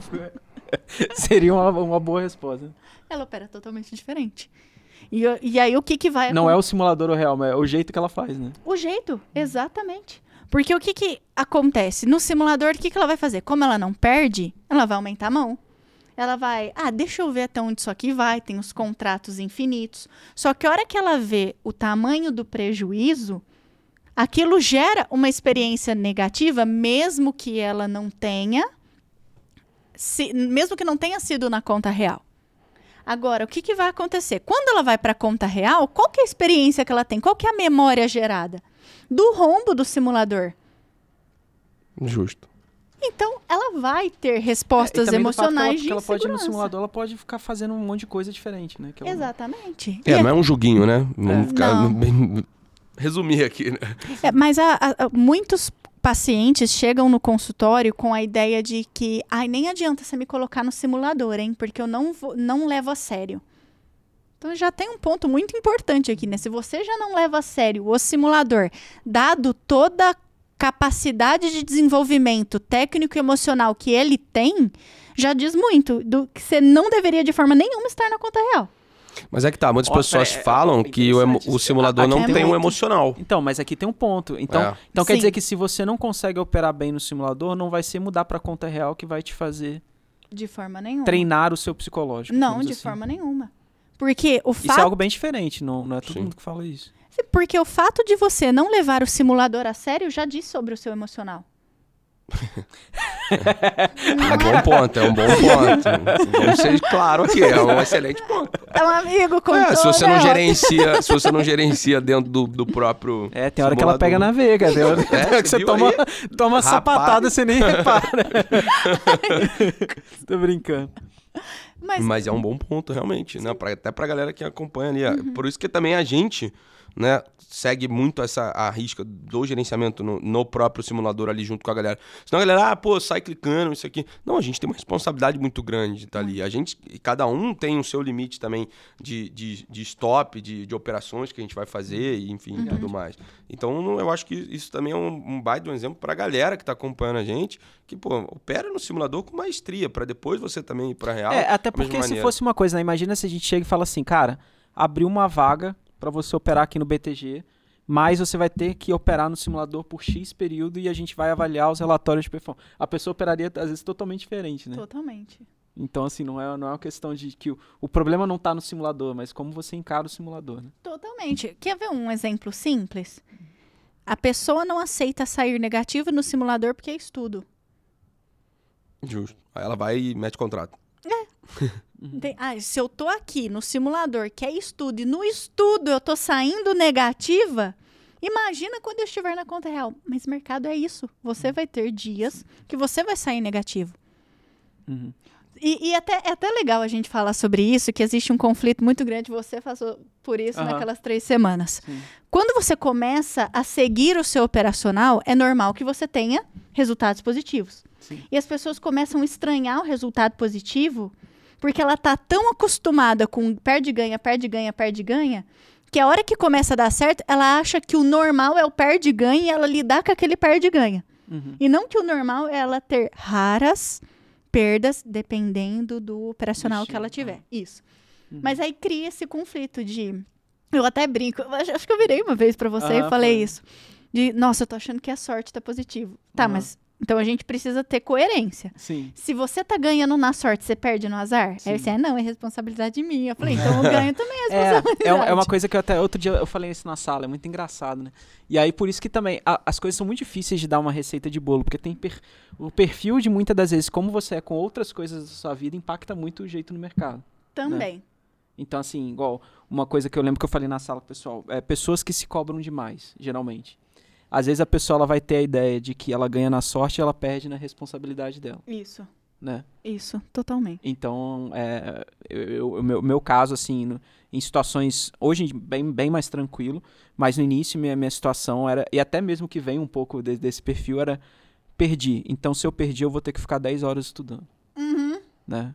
Então, perdi. Então, se eu perdi, eu vou ter que me punir da forma X, Y, Z. Isso. E dependendo do caso, às vezes não, não é isso, né? Porque o- a- geralmente a pessoa tem esse perfil de que ela se cobra demais. E aí tem gente que já é o contrário, né? A pessoa não assume responsabilidade de nada. Uhum. Então ela acha que tudo, ela vai inventar. Não, pô, foi a culpa foi porque, pô, o player do fulano de tal tá manipulando não sei o É, quê. tem uma câmera atrás de mim aqui que viu que eu entrei bem na hora E é que engraçado eu que entrei. são dois perfis que vão, vão, vão, vão se contrastando, assim, Sim. uma- E existe antítese também, né? Tem aquela pessoa que é extremamente responsável fora do mercado e no mercado ela é tão responsável que ela congela.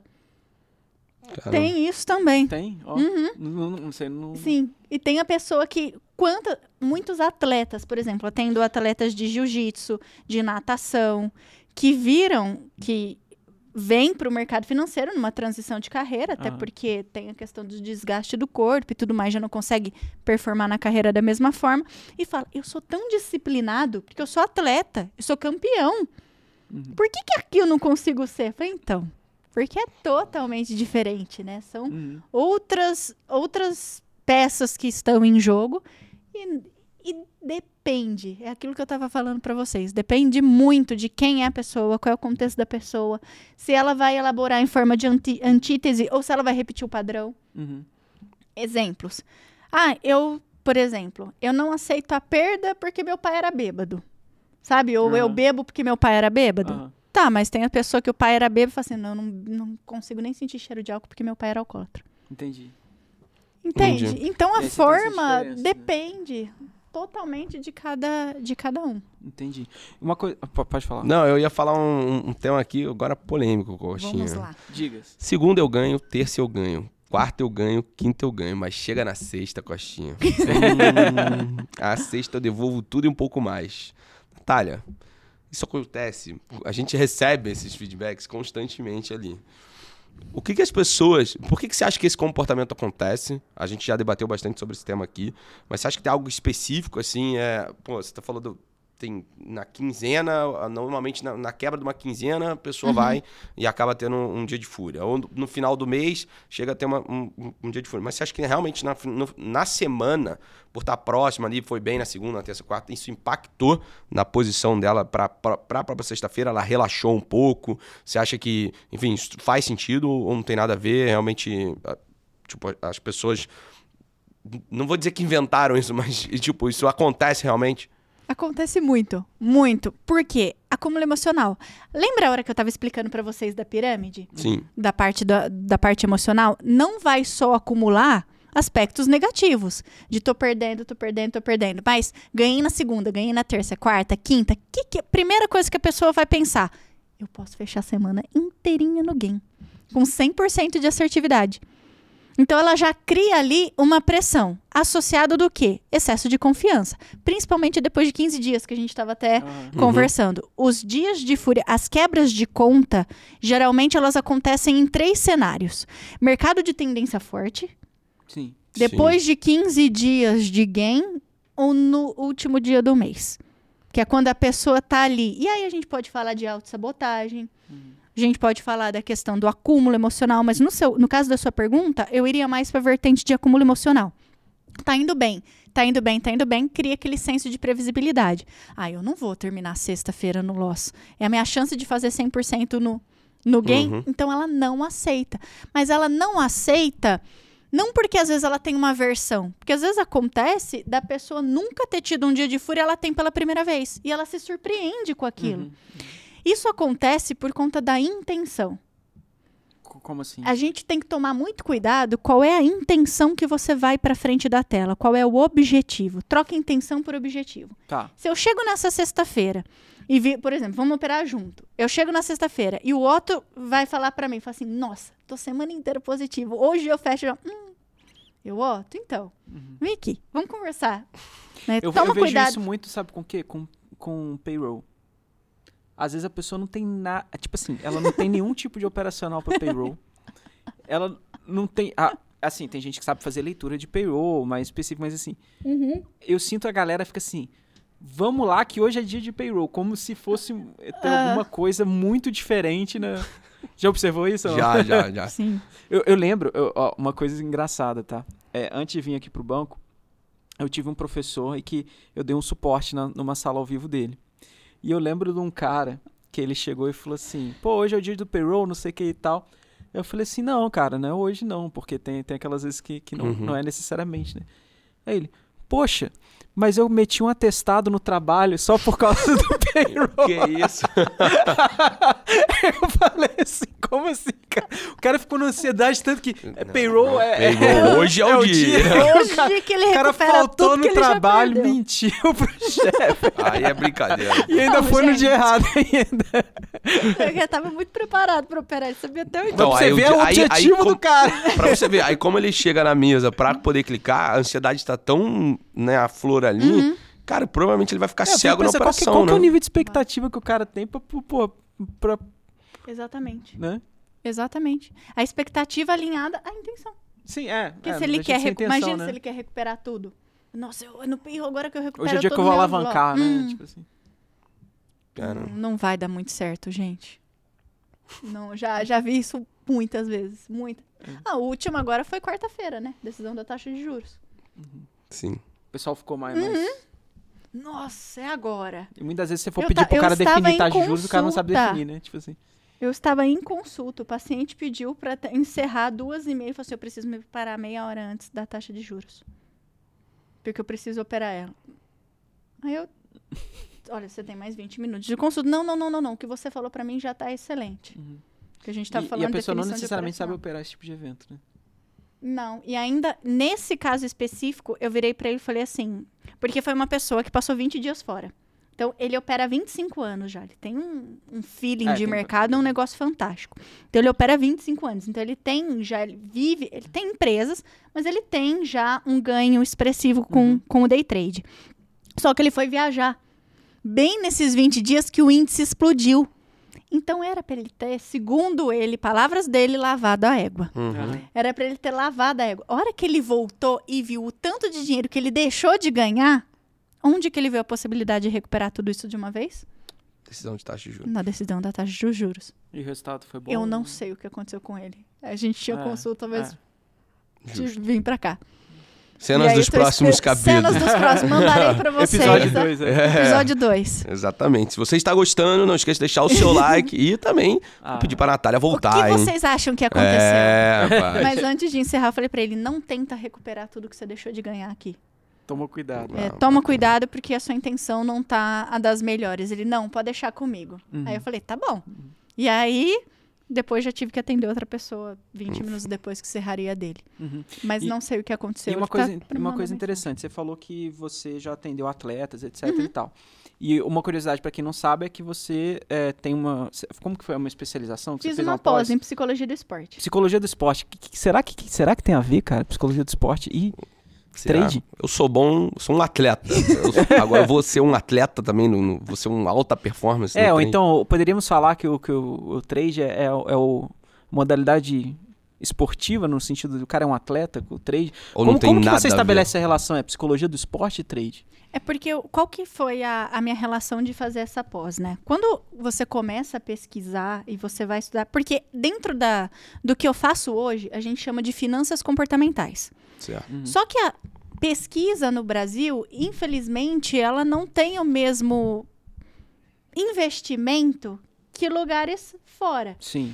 E o que a gente tem de finanças comportamentais aqui não aborda muito day trade, aborda muito Sim. mais investimentos de longo prazo. É, o, a aliás, a gente tem o, no Brasil, só um adendo, a gente tem o, o Guia de Economia Comportamental no Brasil, que é da Ana Maria Bianchi, Uhum. né, que ela foi até, ela foi orientadora de um professor meu, que era o Gustavo, que fez, é, teoria, estudou teoria da racionalidade limitada e tal, coincidências da vida, e, e assim, e, e elas lá, lá acho, acho que a Ana Maria Bianchi é do Sul, e ela faz uma pesquisa, só que assim, é, é aquela coisa, no Brasil é muito difícil, né, você não tem, você não tem tanto investimento em pesquisa assim, né, é um Não. trabalho bem, bem hercúleo e não é sobre tema de mercado em si, né.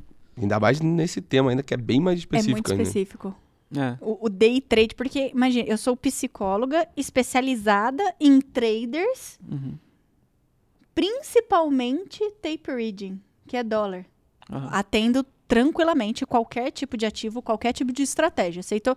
Eu tenho tanta estratégia na cabeça, porque o Aham. pessoal vai contando e a gente O pessoal vai conta montando o segredo tudo né, das estratégias. Conta tudo.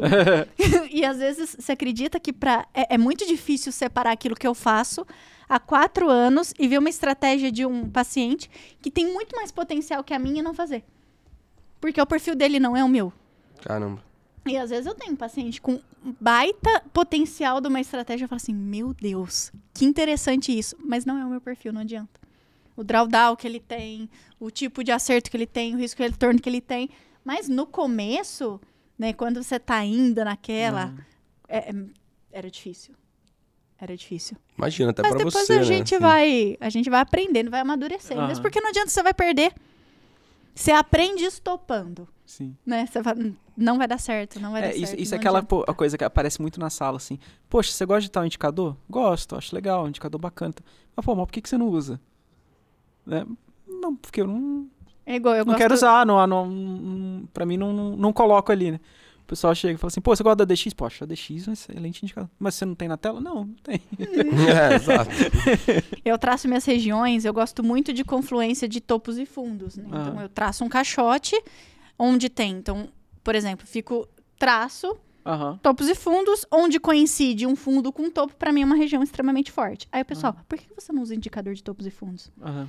Falei, gente, porque é importante vocês aprenderem a fazer sozinhos. E eu não gosto de deixar tudo pro indicador fazer, Sim, sim. sabe? O, Uhum. o análise de variação põe sozinho, o topo e fundo põe sozinho. Não sei o que, daqui a pouco tá tudo. pra- Tem até acho que no Trade View um indicador que agora traça o SMC. Tem, vão me tem. mostrando. Tem, Falei, gente, aí eu olhei, mas que mistureba de referência que aconteceu aqui, mas deixa. tem. E voltando à sua Ah. pergunta da questão da psicologia do esporte. E aí, por conta dessa ausência de pesquisa, eu precisei encontrar algo que me desse técnicas e me direcionasse a atender de, cada, de, de uma forma melhor os traders. Onde que eu fui encontrar no esporte? Que é concentração, é foco, é controle de ansiedade, é a meditação, é a visualização. Onde que eu ia ter técnica disso? Na psicologia do esporte. Então eu fiz a pós em psicologia do esporte para poder atender traders. Só que é uma relação muito difícil porque nem tudo que tinha lá funciona no mercado. Interessante. E aí o que eu, o que eu mais preciso fazer é pegar a teoria e ajustar. E aí tem que ser muito criativo, tem hora. Olha, eu vou falar pra você. Tem hora que tem que ser muito criativo para você pegar tudo e falar, tá. Porque começa aqui, a dificuldade do Otto não é a sua. Então, se eu vou passar uma técnica de visualização, por exemplo, pro Otto, e não vai ser a mesma coisa que vai estar para você. E aí eu tenho, a gente termina a consulta, eu vou escrever toda a técnica de visualização, o que, que você tem que usar, as palavras-chave que você tem que usar, que não vai ser a mesma do Lucas. Uhum. E aí é um trabalho que demanda tempo e demanda criatividade, de certa forma. Sim. E, e mas ao mesmo tempo, quais são os pontos que você acha que tem em comum, assim, entre um trader e um atleta? A questão do. do. Deixa eu pensar. Trader e atleta. A relação com o resultado. A relação com cobrança da família. Porque o atleta tem muito problema com Uhum. a cobrança da família. Tem a questão do. O, o tanto de, de coisas que ele vai precisar abrir mão, sabe? Interessante. do que, do que ele precisa. Tô indo mais nesse aspecto, não no, no aspecto da habilidade. Porque controle de ansiedade é mais. a- o Não. como é diferente. O que aparece muito? Questão da família. Muitas vezes o atleta, ele quer ser atleta porque às vezes o pai queria ser e tudo mais, ou mostrar um senso de competência. Ah, O trader geralmente vem de uma família que todo mundo desacredita de- dele. E ele quer mostrar aquilo. Tem a questão do, das renúncias essa parte do é que ele precisa né? fazer. das. Porque, por exemplo, um atleta, ele vai ter que treinar de sábado, domingo, à noite. Ele não vai poder sair com os amigos. E o trader, principalmente quando a gente tá naquela antes da ilusão da liberdade, né, da independência financeira, você tem que renunciar. Quantas vezes eu deixei de sair porque eu tinha que fazer replay? Sim. Você vai, tem que fazer replay, tem que analisar a planilha, tem que ver o que deu certo, o que não deu certo, como que você vai fazer, vai refazer o replay da semana inteira, ver onde você errou, onde você acertou. Uhum. Então tem muitas características similares, mas o como é diferente. Sim. É, isso é interessante. O Minervini fala isso, né? É uma É. frase muito legal. Que o, Marco Minervini, você, você conhece ou não? Já depois, ouvi falar. depois de te passar, você vai gostar. Wizard. É, ele é um cara que a gente sempre cita, tem vídeo e tal.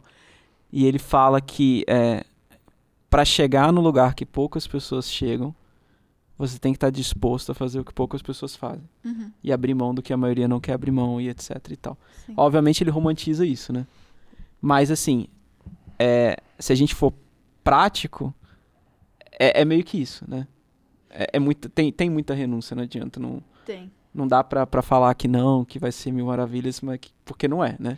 Não, e você ser muito sincero, eu conversei isso com um paciente semana passada, na, na terça-feira que eu atendi ele.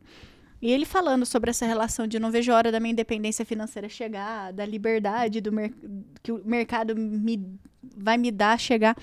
E sendo, sendo muito honesta, você tem qualidade de vida Uhum. no que diz respeito a tenho capital para me proporcionar um hotel bacana, Uhum. um carro bacana, uma viagem legal. Mas falar muitas vezes no aspecto emocional e tempo dedicado àquilo, eu acho que a gente perde muita coisa. Sim, sim.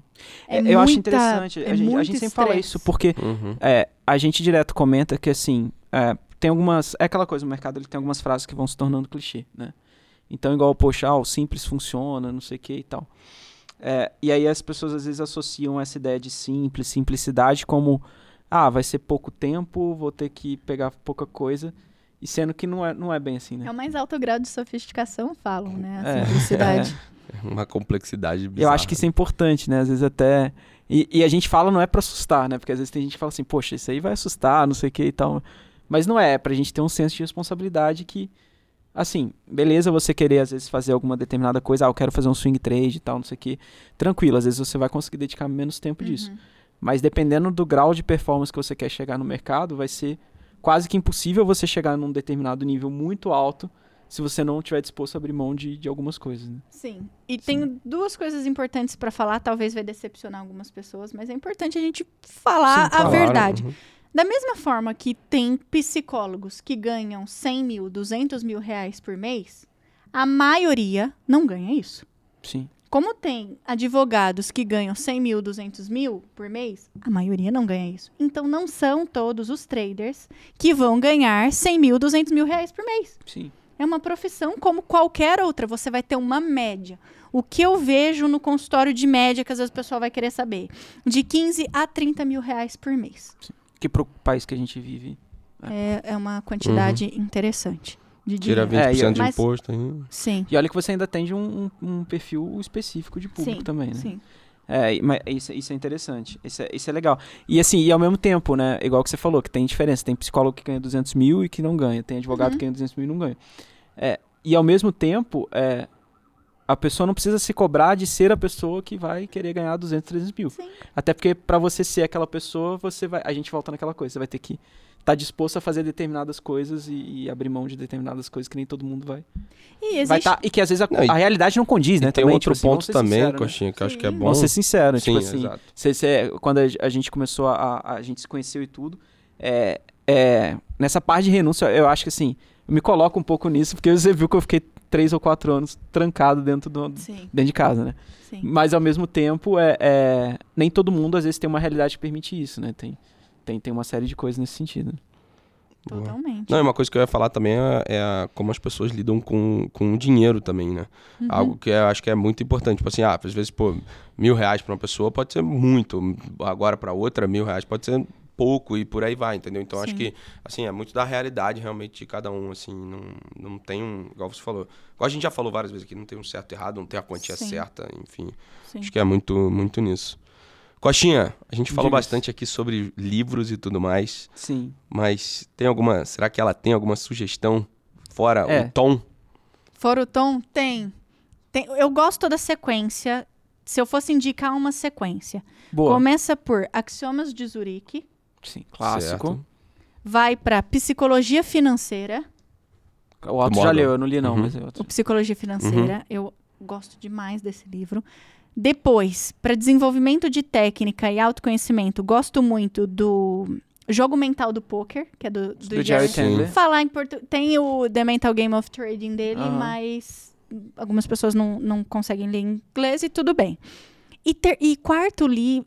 Quarto e quinto livro, que eu gosto muito, O Pequeno Príncipe.